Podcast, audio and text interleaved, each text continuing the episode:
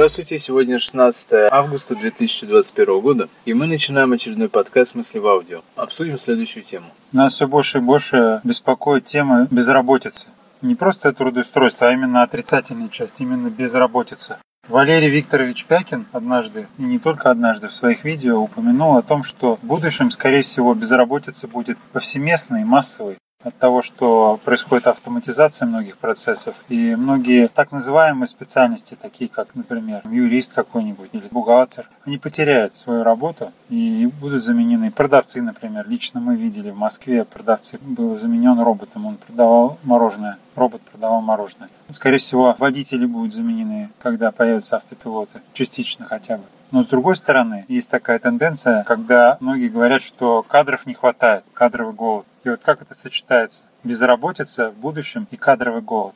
Да, вопрос не праздный, потому что все мы в системе трудоустройства, все мы так или иначе завязаны на то, чтобы обеспечивать себя в среде, а пока при идеологии выгодно продай, при капитализме основным являются деньги. То есть основным ресурсом являются деньги, а мы их получаем работая или трудясь, и безработица означает другие всякие нежелательные последствия. Поэтому так или иначе этот вопрос затрагивает всех. Желательно думать уже сейчас, пока это массово действительно не началось. Может это быть, не может, в каких параметрах, насколько нас это устраивает. Это первый момент. Второй момент, если посмотреть, то у многих работодателей повышаются требования. Очень много бывает вакансий в некоторых сферах. Мы видим, что очень много вакансий в сфере курьерской доставки, например доставки еды, продуктов. Очень много вакансий в сфере информационных технологий, программирования, машинное зрение и прочее. Очень много вакансий в сфере авторемонтов, особенно автоэлектрики. Они все завалены заказами. Заказов достаточно много. Как действительно это сочетается, это не до конца понятно.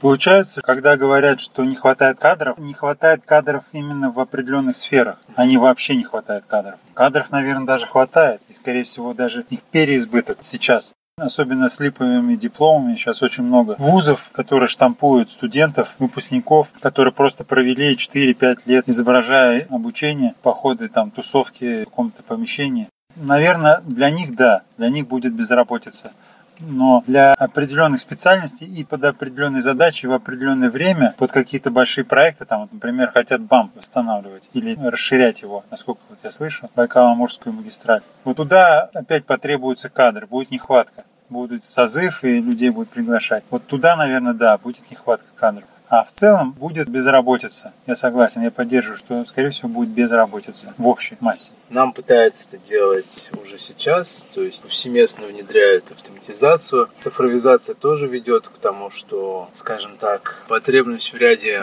людей становится все меньше. И здесь вопрос, как этим распорядиться. То есть негативный сценарий такой, что да, это избыточное население, и от него избавляется с помощью всяких пандемий, с помощью всяких внедрения деградационно-паразитарных потребностей и прочее. Это один сценарий, который описан хорошо в том же острове дураков Носова, когда люди, которые, по мнению заправил общества, которое было на Луне, которые не могут даже заработать на шляпу или на ботинки, они становятся экономически избыточным населением и утилизируются вот на этом острове острове дураков, где они валяют дурака в прямом смысле. Смотрят фильмы всякие, играют в игры, потом превращаются в баранов, с которых стригут шерсть. А с другой стороны, есть другие сценарии, то есть это же показатель того, что некоторые подходы к обучению, к трудоустройству, они либо себя изжили, либо не имеют в целом будущего. То есть, например, они жили себя, исходя из экономики 90-х, когда было очень много продавцов, всяких перекупов, всяких посредников, вот это все, да, это все будет уходить. Также будут уходить в связи с цифровизацией всякие теневые какие-то организации, которые занимались отмывом денег,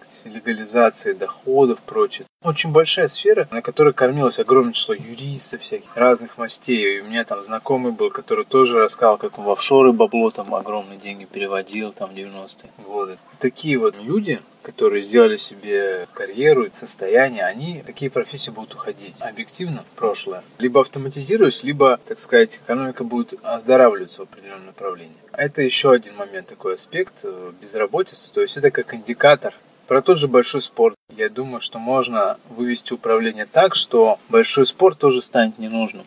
Либо он будет автоматизирован, либо в целом просто люди поймут, что зачем, зачем в таком виде он нам необходим чем кормить очень сытно и вкусно, большими деньгами определенную группу людей. Тот же шоу-бизнес, да, то есть это все можно... Он же тоже отчасти трансформируется уже с появлением таких всяких маргинальных личностей известных, рэперы, всякие прочее. При всей своей маргинальности и мерзопакостности они же очищают эту сферу. То есть они доводят до абсурда песни сочиняют прям в студии где-нибудь, да. И по сути они выталкивают с арены маститых шоуменов, очищают, так сказать, эту сферу. То есть второй момент это вот показатель безработицы как индикатор того, кто нужен, а кто нет. И может быть это сподвигнет общество и государство к планированию потребностей в кадрах.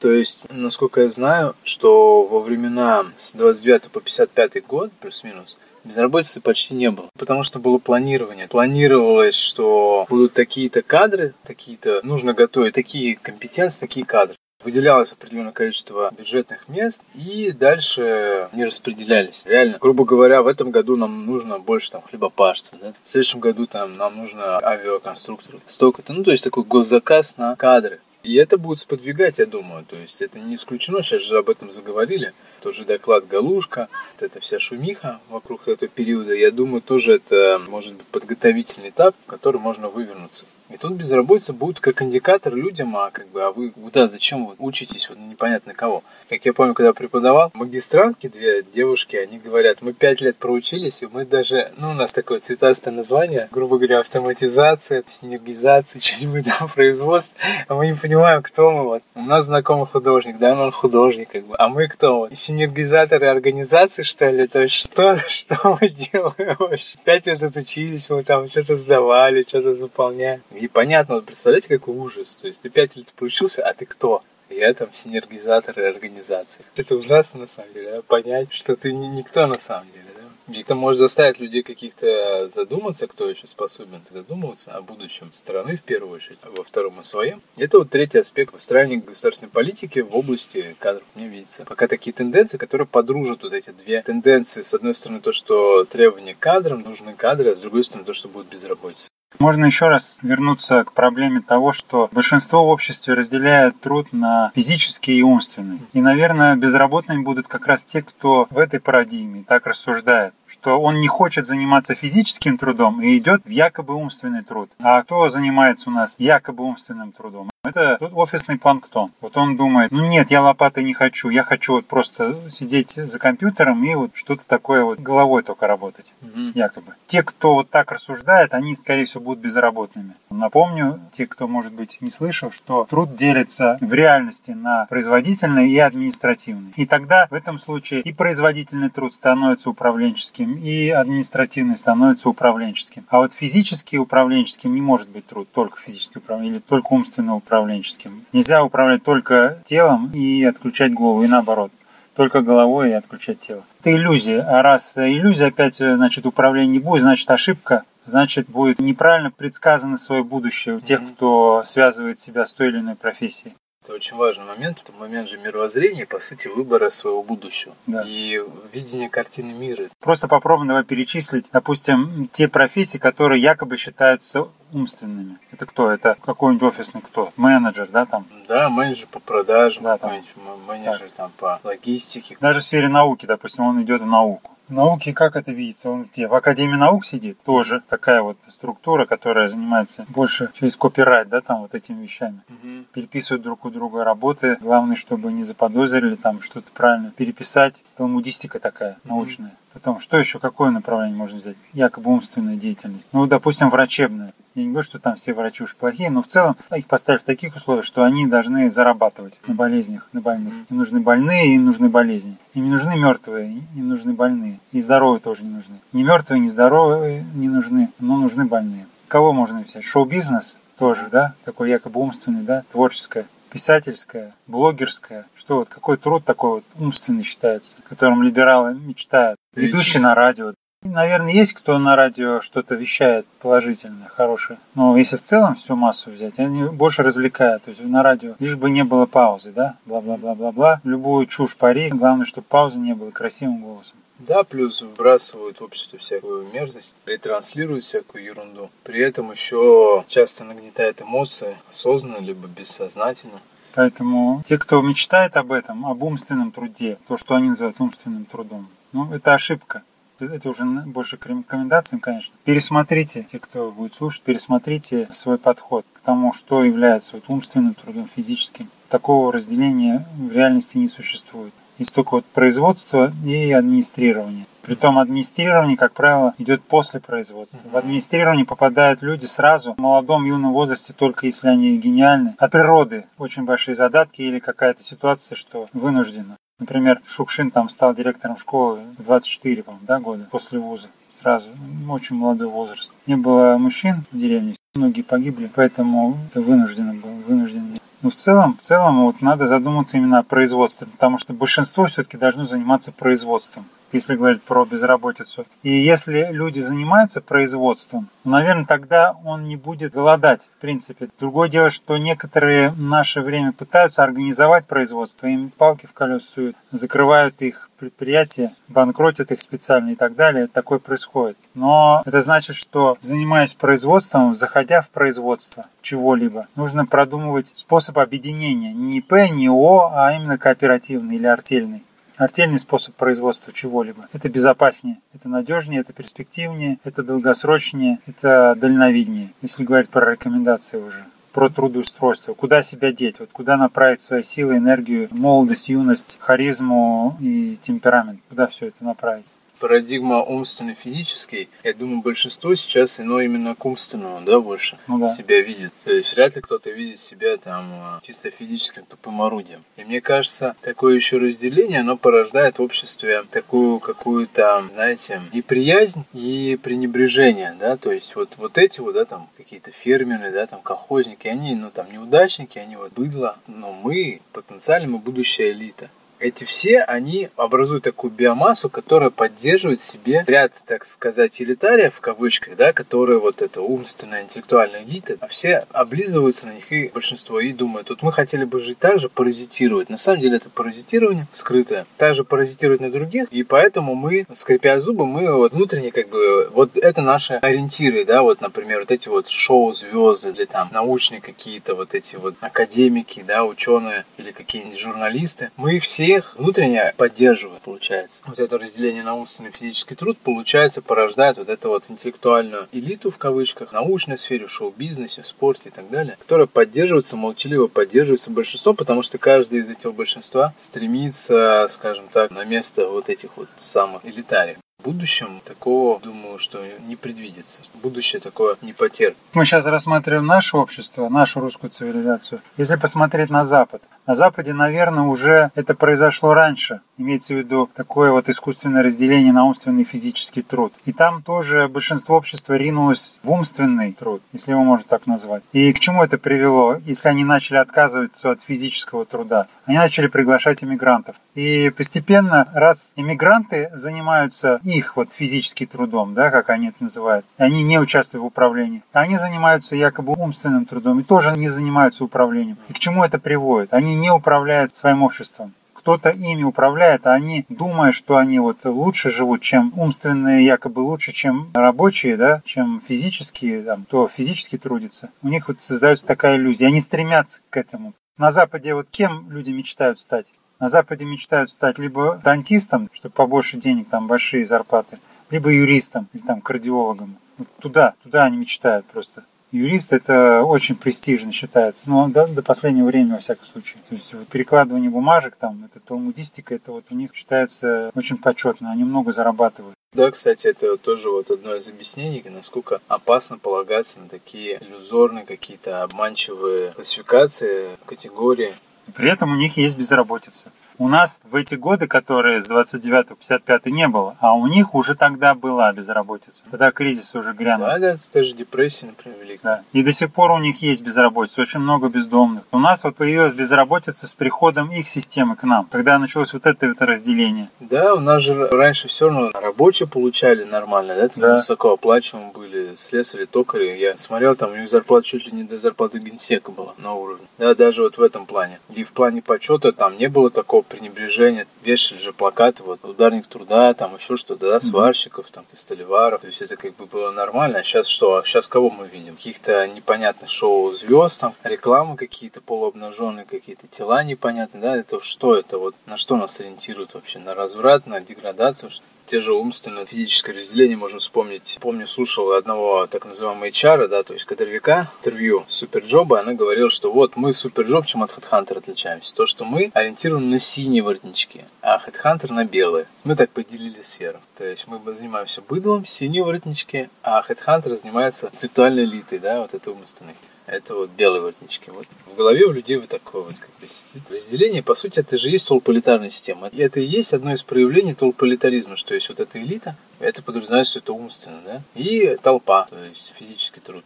Там, конечно, сложнее разделение, но упрощенно вот так. И это, например, описано много где, и в литературе и прочее. Можно вспомнить ту же самую «Конец вечности» Айзека Азимова, где у него была описана какая-то такая крутая структура, называлась «Вечность». Они занимались тем, что правили прошлое и будущее, лазили по шкале времени и там что-то подправляли. Сейчас для нас это не так важно, а важно для нас, что там в этой структуре были инженеры времени, это была элита, а были рабочие времени, то есть они занимались такой черновой работой. И считалось очень почетным стать вот этим инженером. Времени не рассчитывали, всякие траектории, вмешивались, прочее. Знаете, как наказывали этих инженеров? И их делали рабочими. То есть это было наказание отношения. То есть в Советском Союзе, да, отношения к труженикам. И там рабочее это наказание. Вот тебя наказывают, теперь вечно будешь рабочим. Вот ты был инженером, а теперь ты рабочим. Ну что можно порекомендовать людям, которые ищут себя, ищут работу, хотят поменять работу? Вот в Штатах, например, считается нормально поменять 10-20 работ, чтобы потом куда-то там пробиться и что-то там достичь. Вот правильно ли это? Сначала поработать там, там, там, там, там, и к 30 там, годам что-то там определиться, и вот там уже трудиться где-то в какой-то сфере. Вот я не знаю либо уже как можно раньше стоит определиться и достичь чего-то, что-то оставить след, какой-то вклад в общество сделать. Вот как это сделать? Потому что у них эта работа ассоциируется с тем, как вот с лестницей, да, ты поднимаешься над другими. Да, ты обязательно там должен немножко там, в баре поработать барменом, да, там немножко что-то посудомойщиком, да, там поработать, там да, да, да. разносчиком пиццы даже, да, поработать немножко. Да. Вот ты должен. Это вот стандарт у них такой. Если ты поработал, значит, ты пронюхал жизнь, понял, как что, а потом уже дальше двигаешься. Ну, отчасти что-то такое в этом есть на самом деле. Может быть, чтобы ты не слишком заносился. Из этих элитарных вузов они так работают, наверное, тоже работают. Да. Мне кажется, отчасти это правильно. Смотря как это они потом для себя воспринимают, может быть, они воспринимают так, что, слава богу, я теперь никогда в жизни этим не буду заниматься. Может быть, они так это воспринимают. А можно воспринять это правильно, что а вот она жизнь, она и так еще устроена, да, то есть есть люди, которые вот пиццу разводят, не могут себе позволить трудоустроиться куда-то, еще что-то. Можно это так воспринимать? Мне кажется, для подростков вот так поработать даже теми же разводчиками Яндекс Еда или там пиццы, там суши, я не знаю, что сейчас едят, шаурмы, пирожков осетинских. Нормально, мне кажется, там 14-15 лет. Но уже в 40 это как, ну, может быть, тоже, но это как что-то вспомогательное для чего-то там другого, общественно полезного. А то получится, как помнишь, красота по-американски, да? Мужик приходит в Макдональдс или куда-то. Мне нужна должность с минимальным уровнем ответственности. Значит, у человека должно быть еще что-то другое помимо этого. Потому что если это основное, да, что он приходит, основное, а остальное он тратит на развлекуху и прочее, ну это значит, что он так и остался подростком, 14 лет максимум. Поэтому одна из рекомендаций, что да, можно начинать трудиться лет в 14-15, чтобы получить стереотипы труда в целом. Ты начинаешь прощаться, не бояться куда-то трудоустроиться, что тебя там отошьют. То есть начать получать плату труда, это нормально в том же Макаренко можно вспомнить его вот этих колоний. Они прям продавали свою продукцию, то, что они производили сельхоз, и промышленную какую-то тоже делали. Это не было плохо. Люди должны понимать, что есть определенные финансово-денежные отношения, и это нормально. Надо убирать иллюзии, мыслить стратегически. Что если заходить в производство, то это, скорее всего, наверняка навсегда. То есть производство будет, наверное, и в будущем. Даже если оно не будет в будущем, зайдя в производство, можно перейти в администрирование этим производством. Нормально, если только совсем не будет какой-то аварийный режим. Поддерживая производство и поддерживая его коллективно, как было сказано тоже выше, принципе, мне кажется, мы будем выруливать от негативных сценариев, которые будут разрушать страну, где там уже понадобится хорошо владеть пистолетом, да, или там единоборствами, Нет, от таких сценариев мы будем отходить, а вот будем приходить в те сценарии, где вполне будут востребованы определенные виды профессионалов, которые, ну, так как существует производственный труд, то этим надо заниматься. Невозможно заниматься тем, чего нету. А почему люди этим могли заниматься? Потому что это искусственно поддерживалось. Вот эти умственный и физический труд – это ну, не управленческий труд. То есть кто-то искусственно поддерживал среду, где могли существовать вот эти вот кунсткамеры, да, вот это вот. То есть, на самом деле, процессы происходили другие, а внешне это обставлялось, что, ну, люди там бумажки перекладывают, где-то кому-то по блату что-нибудь, информацию какую-то сливают. И люди считали, вот, я крутой специалист. Посмотрите те же самые фильмы каких-то непонятных личностей показывают то же самое соцсеть, помнишь просто Facebook, да, это круче. И чувак там вращает миллиарды долларов. На самом деле там другие процессы происходят, а эти люди либо они чисто вот вывески, либо они это понимают, либо они реально в иллюзии, что я вот все это кручу, вот я сказал там вместо Facebook, Facebook просто, и я повернул мир. Может, он настолько обнаркоманился, что думает, что так и есть. Еще можно сказать про формат взаимодействия с государством. Можно избавиться от иллюзии ИП и ООО, а переходить именно в артели именно объединяться в коллективы и в формате кооперативов или артелей взаимодействовать с государством, чтобы это было надежно. Да, это тоже очень важно. Это на самом деле пока еще не исследованная область, и нужно пытаться учиться взаимодействовать, кооперироваться, создавать объединения, которые еще даже, может, название не получили. Это нужно делать уже сейчас, а время ООО и П на самом деле оно заканчивается или уже закончилось. Это были подкасты «Мысли в аудио». До следующих встреч.